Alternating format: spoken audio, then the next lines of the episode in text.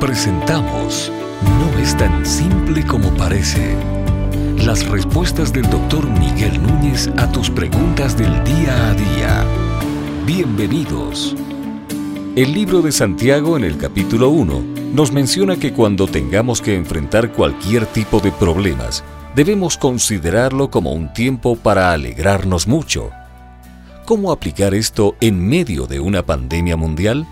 Bueno, el hermano o hermana que hizo la pregunta está pensando en el texto de Santiago que dice, tened por sumo gozo cuando os encontréis en todo tipo de pruebas o de tribulación o de dificultad, dependiendo de la traducción que tú tengas. Nota cómo el texto lo, lo, narra o lo dice. Tened por sumo gozo. Eso es un poquito diferente a es de sumo gozo. No, hay circunstancias dolorosas, una pérdida de tu esposa, de tu esposo, de tu hijo, es doloroso.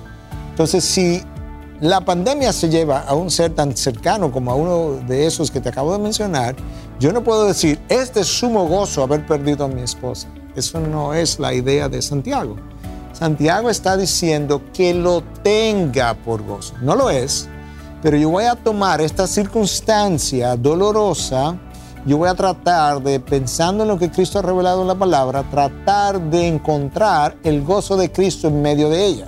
La pregunta sería, ¿cómo yo hago eso? Bueno, yo trato de encontrar y encuentro la presencia de Dios, su presencia dulce, consoladora, Ah, si yo puedo tener intimidad, intimidad con Cristo ah, y poder sentir su consuelo. El apóstol Pablo, ¿qué es lo que nos dice en la segunda carta a los Corintios, capítulo 1? Que nosotros debiéramos consolar a otro con el mismo consuelo que hemos sido consolados. ¿Cuándo soy yo consolado? Yo soy consolado en medio de tribulación, en medio de dolor, en medio de, de pérdidas. Dios viene a mi lado, ah, está, está dentro de mí, la persona del Espíritu Santo, pero él es llamado el consolador, como alguien que viene a, consolarte, a estar a tu lado, a ayudarte.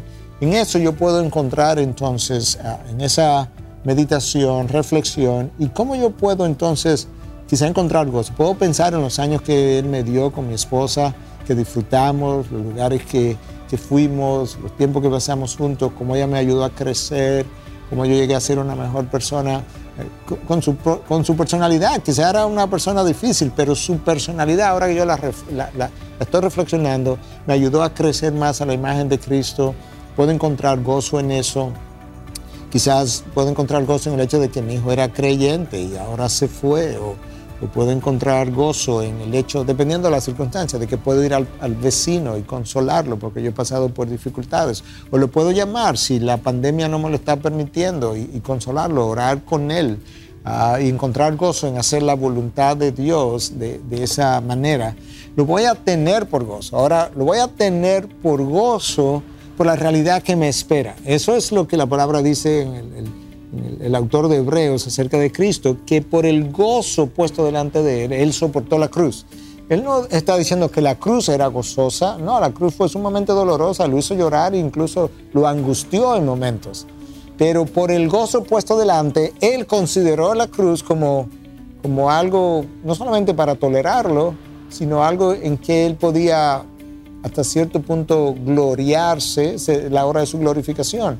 ¿Por qué? Porque esto va a producir un eterno peso de gloria a tantos hijos de Dios que van a llegar a ser como yo, que yo estoy loco por ver esos miles y millones de personas transformados a mi imagen esto es de unas horas en la cruz, aquello es de una eternidad. Aquí soy yo solamente, una sola persona sufriendo, aunque es el Hijo de Dios, pero es una sola persona, que hay una humanidad enorme que está siendo redimida. Yo comienzo a encontrar gozo en los propósitos de Dios. Y a eso es que Santiago se refiere. Lo tenga por gozo, no porque es gozoso en sí, sino porque hay circunstancias gozosas en las que puede pensar, reflexionar, vivirlas como desde lejos y entonces poder sentir que, oh, wow, aquí hay propósito, sentido, significado, vamos, vamos, vamos para adelante. Y yo creo que eso es una buena forma de, de ver este tiempo de la pandemia. No es tan simple como parece. Es una producción de Ministerios Integridad y Sabiduría. Para más información, visita nuestra página de internet integridadysabiduría.org Gracias por tu gentil atención y será hasta la próxima.